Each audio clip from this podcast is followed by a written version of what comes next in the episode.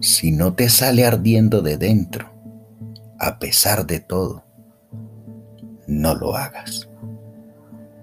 A no ser que salga espontáneamente de tu corazón y de tu mente y de tu boca y de tus tripas.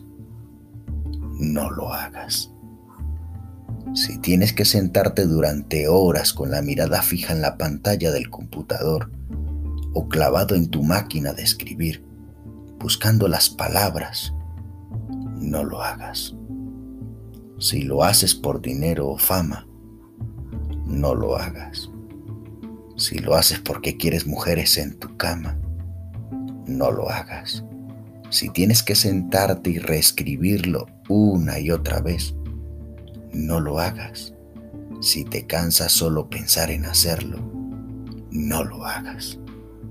Si estás intentando escribir como cualquier otro, olvídalo. Si tienes que esperar a que salga rugiendo de ti, espera pacientemente.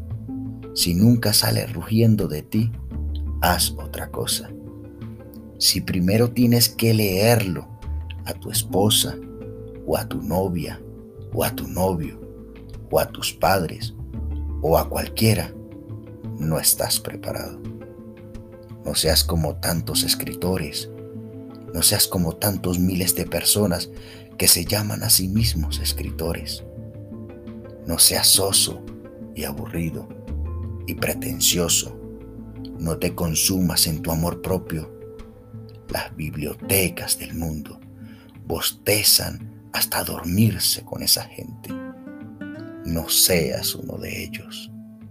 No lo hagas, a no ser que salga de tu alma como un cohete, a no ser que quedarte quieto pudiera llevarte a la locura, al suicidio o al asesinato.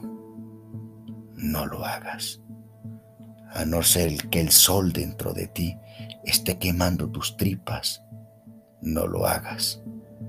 Cuando sea verdaderamente el momento y si has sido elegido, sucederá por sí solo y seguirá sucediendo hasta que mueras o hasta que muera en ti. No hay otro camino y nunca lo.